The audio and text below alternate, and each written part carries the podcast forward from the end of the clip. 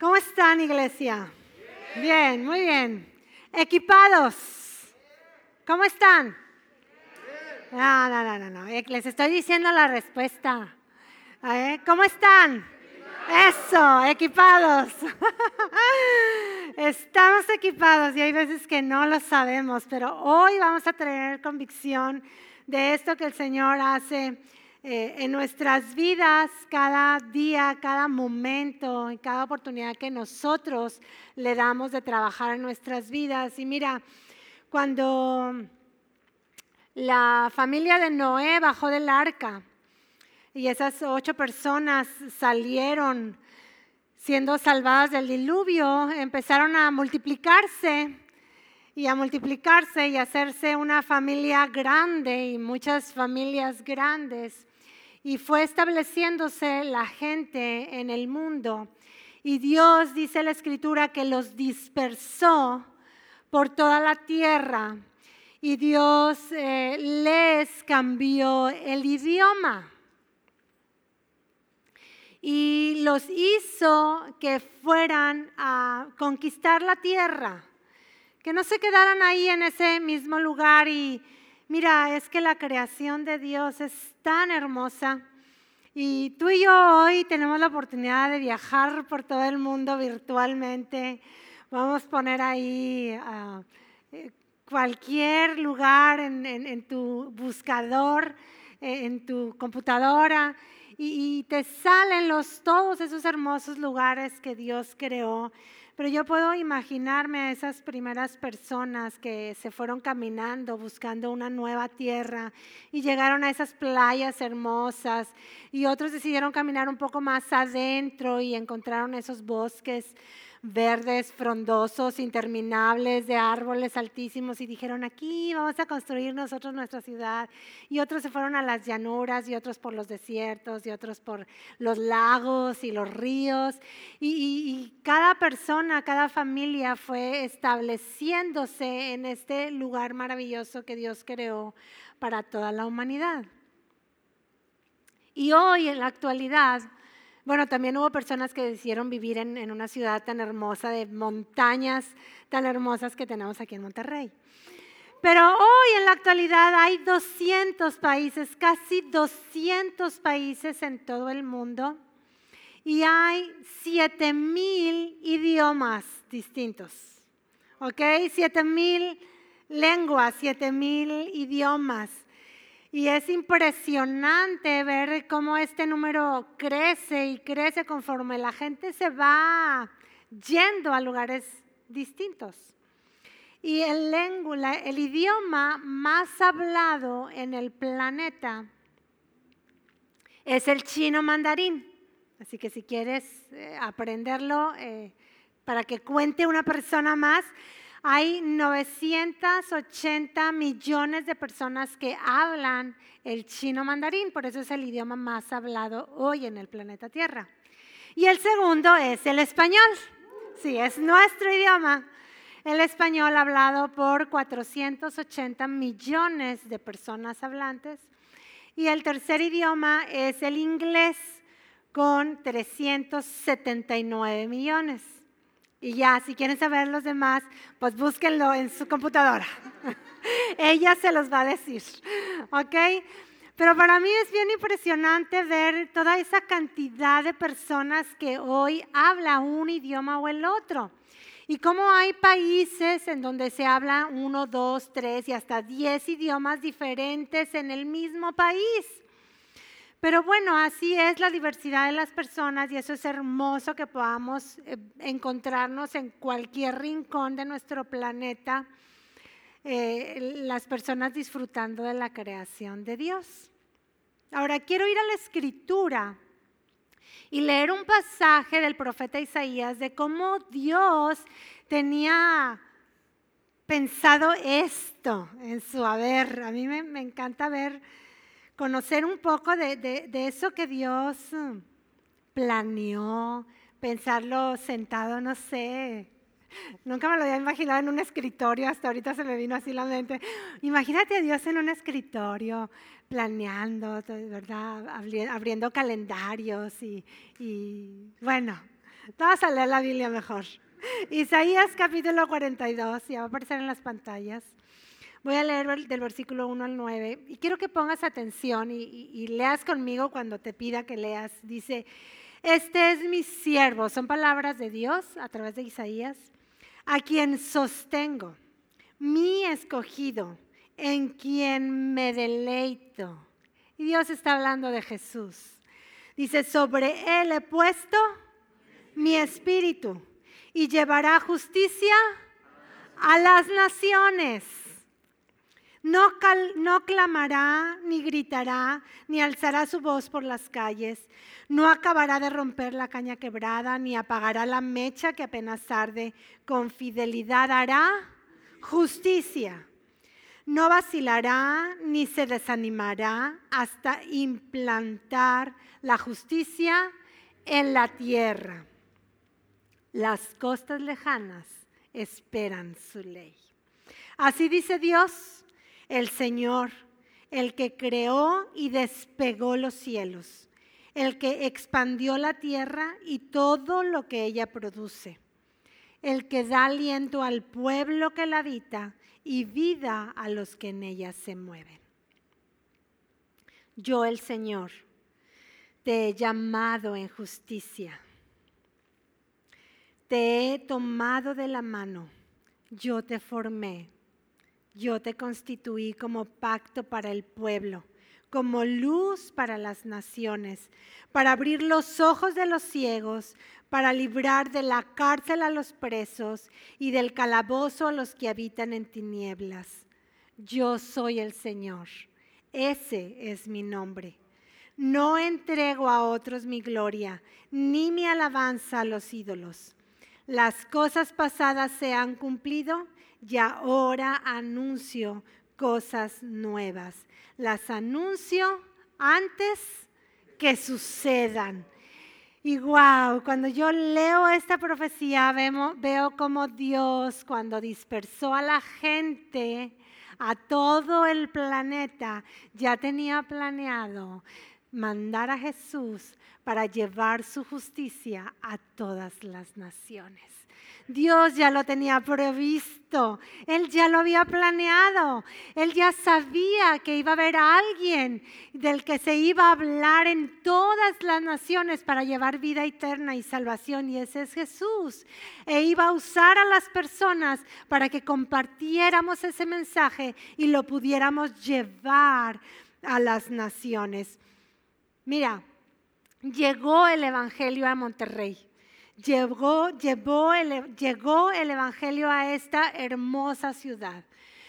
Y en esta hermosa ciudad hay miles y miles de personas que necesitan escuchar el mensaje de Jesús, lo que el Señor ha hecho. Él necesitan escuchar ese mensaje de justicia para que llegue a sus vidas. Hoy, en nuestra actualidad, las escrituras, la Biblia, están de manera completa traducidas a 700 idiomas, a 700 diferentes idiomas de manera gratuita. ¿Sí? La gente tiene acceso a la Biblia completa impresa porque hay quienes imprimen Biblias y las regalan a la gente y también de manera digital. Tú te metes en tu computadora y pides la Biblia en cualquier idioma y ¡pum! te aparece. Gloria a Dios por eso. Eso se duplicó en 30 años.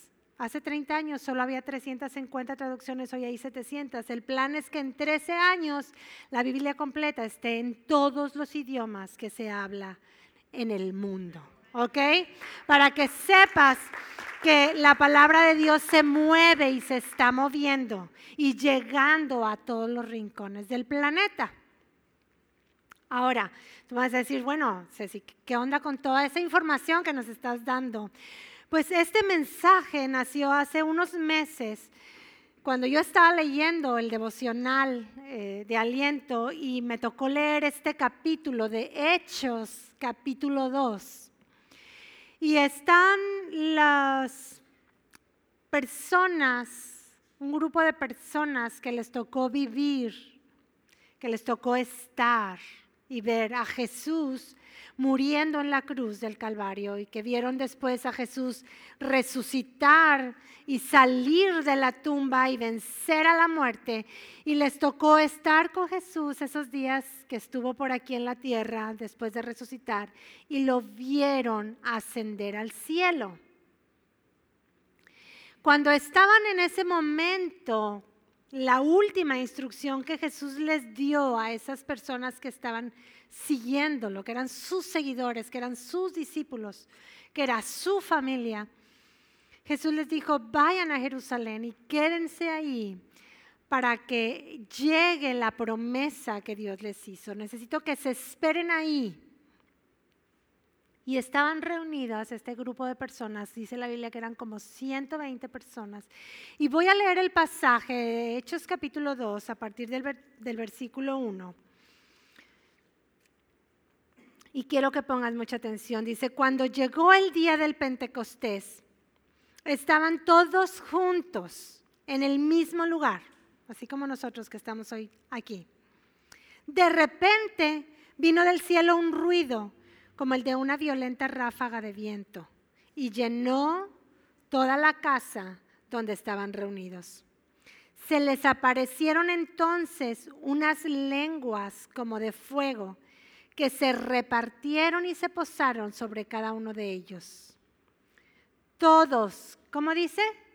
Todos fueron llenos del Espíritu Santo y comenzaron a hablar en diferentes lenguas según el Espíritu les concedía expresarse.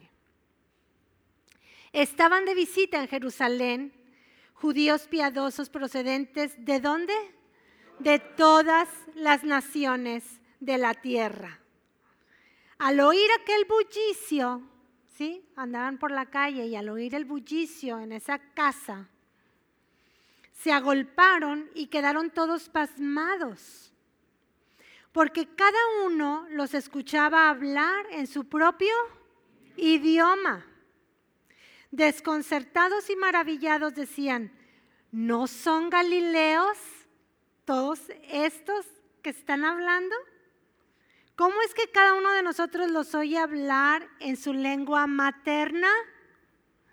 Y estaban ahí esos 120 personas hablando otros idiomas expresando las maravillas de Dios y dice, había ahí una nacionalidad y otra y otra, tú los puedes leer, son 16 nacionalidades diferentes, pero ellos concluyen en el versículo 11 diciendo, todos por igual los oímos proclamar en nuestra propia lengua las maravillas de Dios. ¿ok? Ahí estaban siendo llenos del Espíritu Santo, estas 120 personas hablando idiomas diferentes sin haber cursado la escuela de idiomas, ¿ok? Eso fue de repente. De repente el Espíritu Santo los llenó y Dios los estaba equipando para que esas primeras personas que les tocó vivir de cerca, lo que Jesús hizo por nosotros en la cruz y al resucitar de la muerte, y cómo Dios los estaba equipando y preparando para contarles esas maravillas a todas las personas del mundo en todos los idiomas que se hablaban en ese entonces. ¿Ok? Ahora, yo me imagino, porque si tú sigues leyendo esa historia, resulta que ese día se levanta Pedro, el discípulo, y empieza a predicar. Y esta es mi imaginación, lo aclaro para que sepan, ¿ok? Yo me imagino que si Pedro estaba predicando, porque había mucha gente, dice que al final tres mil personas se convirtieron a Jesús al terminar esa reunión que inició con 120 y estaba Pedro predicando las maravillas que Jesús había hecho en la cruz y al levantarse de la tumba y cómo había cumplido la palabra del Mesías prometido. Y yo me imagino que uno que otro, que de los que estaban ahí oyendo, pues no sabían hablar el idioma de Pedro, pero como los 120 sí, iban y le decían en su idioma la traducción de la prédica. Yo así me lo imagino. Así me lo imagino yo como ellos fueron conociendo la verdad de Dios en su propio idioma.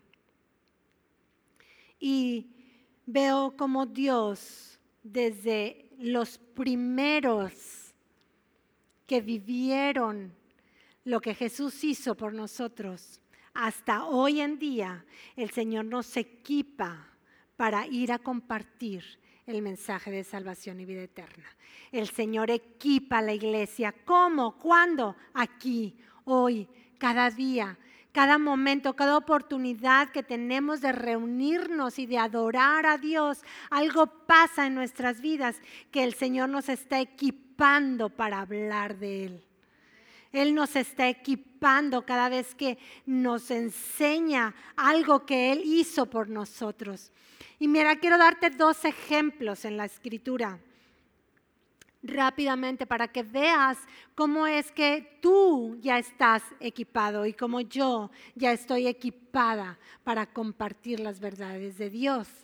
Y la primera, el primer ejemplo que quiero darte es ese hombre gadareno que tuvo un encuentro con Jesús y fue rescatado fue liberado, fue cambiada su vida, porque Dios Jesús cuando estuvo con él lo liberó de la legión. Esta historia está en Marcos capítulo 5, tú puedes leerla en tu casa. Pero en el momento que está Jesús subiéndose a la barca con sus discípulos para irse al, otro lado del mar de Galilea, el, el hombre gadareno le dice, Jesús, me quiero ir contigo permíteme irme contigo, dame un boleto para subirme al barco.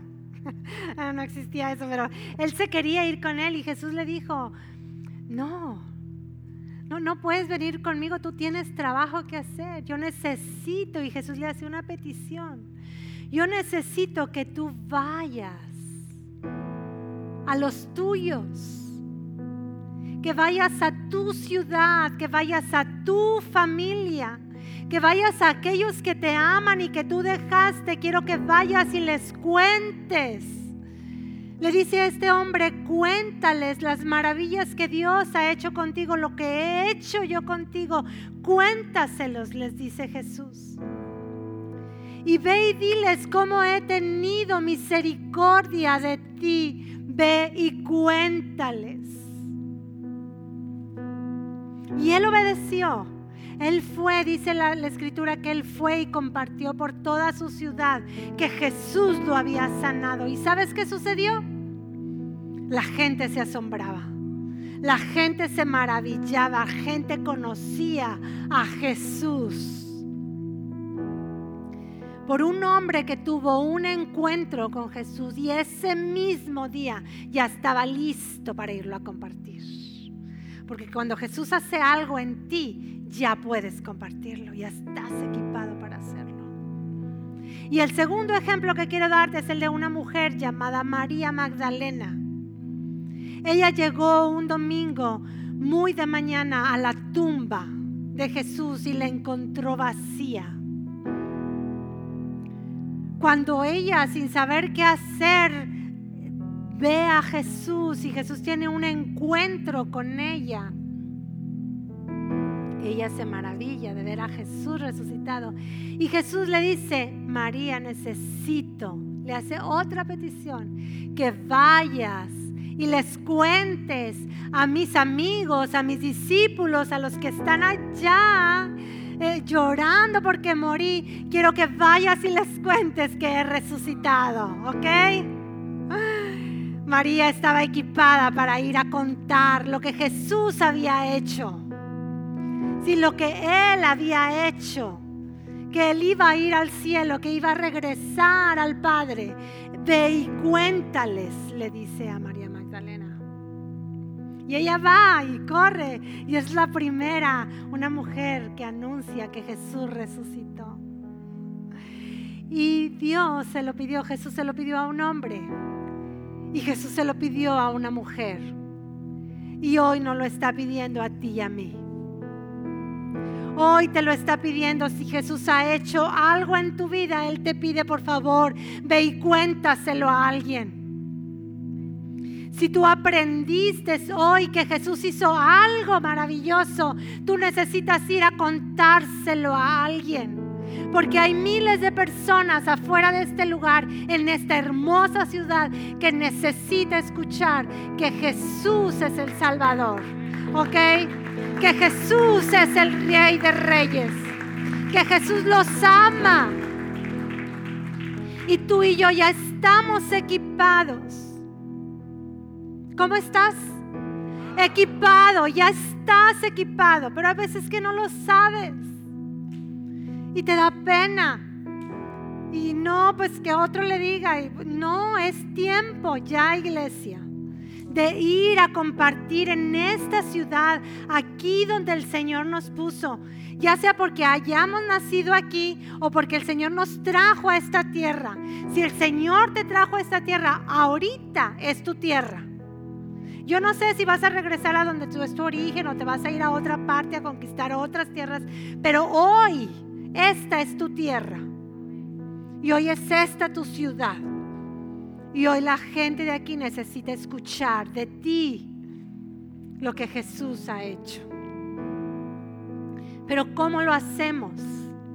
Como lo leímos en Isaías, Dios dijo, yo deposité mi espíritu en mi amado Hijo. Y a los 120 que estaban reunidos en el libro de los Hechos, dice la escritura que el Espíritu descendió sobre de ellos y posó. Posaron esas lenguas como de fuego. Pero yo quiero aclararte que el Espíritu Santo no es una llama de fuego. Cuando les enseñamos a los niños esta historia, Generalmente ponemos a las personas y arriba de las personas le ponemos una como que flamita de fuego, pero eso es ilustrativo, eso así lo dice la escritura para que tú te lo puedas imaginar. Fue algo que ardía en el interior de las personas, que era la presencia del Espíritu Santo que los hacía hablar en otro idioma. Y mira, yo pudiera aquí ponerme a hablar en inglés, pero no, porque voy a hacer el ridículo. Yo hablo español, esa es mi lengua materna. Pero Dios te da esas palabras de fuego que cambian el interior de las personas. El Espíritu Santo no es un viento. El Espíritu Santo eh, no es una paloma. Hubo manifestaciones del Espíritu Santo así en esas figuras, en esas formas, para que la gente lo viera. Pero el Espíritu Santo es una persona es una persona. El Espíritu Santo es Dios mismo.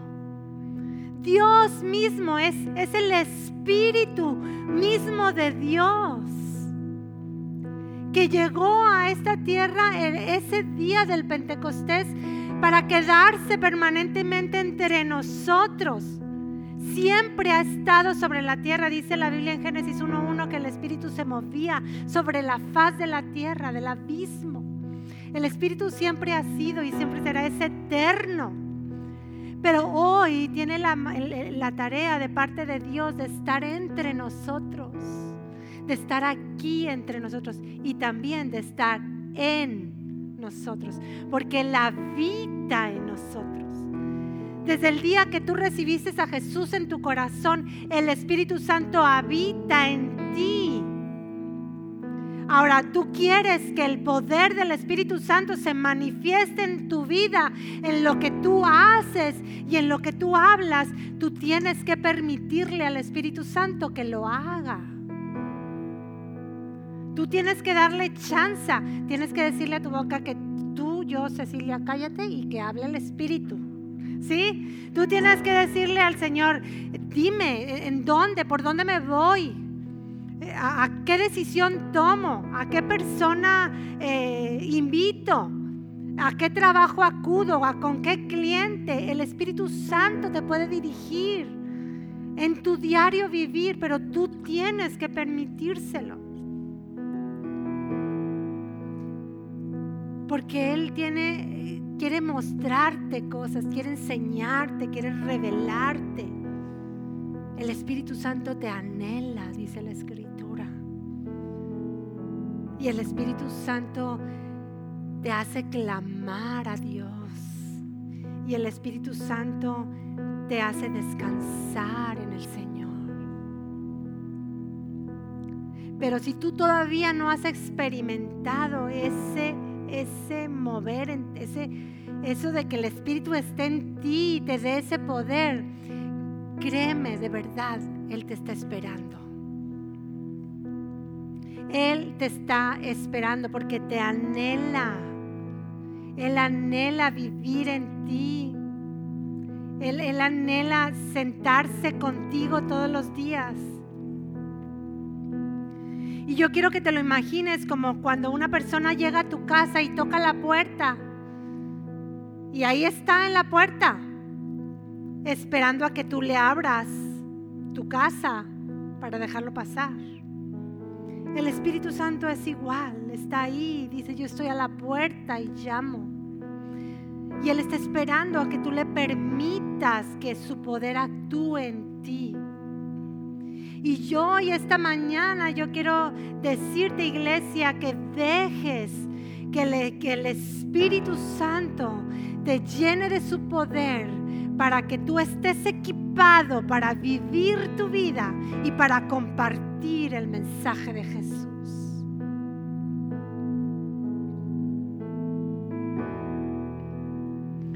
Mira, es como, quiero poner este otro ejemplo, como los jugadores de fútbol americano. Cuando una temporada termina, los jugadores se toman unas semanas de vacaciones, de descanso, porque acaban de tener unos meses de juego tras juego tras juego y, termina la temporada y descansan. Y luego empieza el entrenamiento. De vuelta los mandan llamar y empiezan a entrenar sin el equipo que, que el fútbol americano ocupa.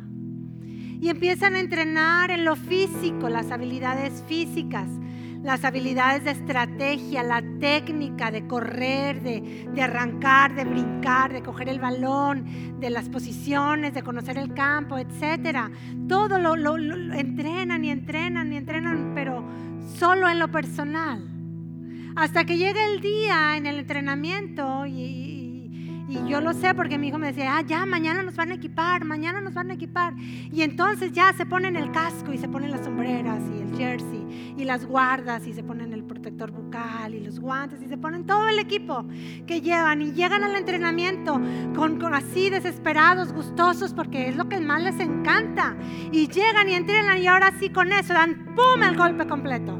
Ahora sí de lleno vamos con todo con toda la fuerza que en estas semanas que estuve entrenando en lo físico, tengo ya para ir a darle con todo al equipo contrario. Mira, la meta del fútbol americano es abrirle el camino para que el balón llegue a las diagonales. ¿Cierto? Bueno, la meta de la iglesia es abrirle camino a la palabra de Dios para que llegue a los que están desesperados, a los que están perdidos en tinieblas. Ese es el propósito de la iglesia. Y ya estamos equipados para darle con todo y abrirle el camino a la palabra de Dios. ¿Ok? ¿Cómo estamos? Equipados, iglesia. Ya estamos equipados.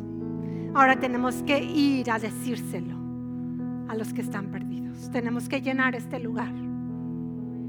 Tres veces cada domingo Ahorita lo llenamos dos veces, lo queremos llenar tres, iglesia. Quiero que lo sepas. Tres veces lleno. Y si necesitamos llenarlo cuatro antes de tener un nuevo lugar, lo llenamos cuatro. ¿El equipo está listo o no? Tenemos otro equipo, dos equipos, dos reuniones y otro equipo, otras dos reuniones. Vamos por Monterrey, iglesia. Pero necesitamos dejar que el Espíritu Santo trabaje en nuestras vidas. Necesitamos dejar que el poder del Espíritu Santo se manifieste en mi vida. Que mi sola presencia refleje la luz de Jesús. Y luego cuando yo hable, cuando yo abra mi boca y le diga a la persona, Jesús te ama, ellos van a creer. Porque tú reflejas como el hombre gadareno que cambió su exterior y la gente se asustaba, lo veía y se asustaba porque estaban acostumbrados a verlo loquito. Pero Dios te transforma, iglesia, para que vayas y lo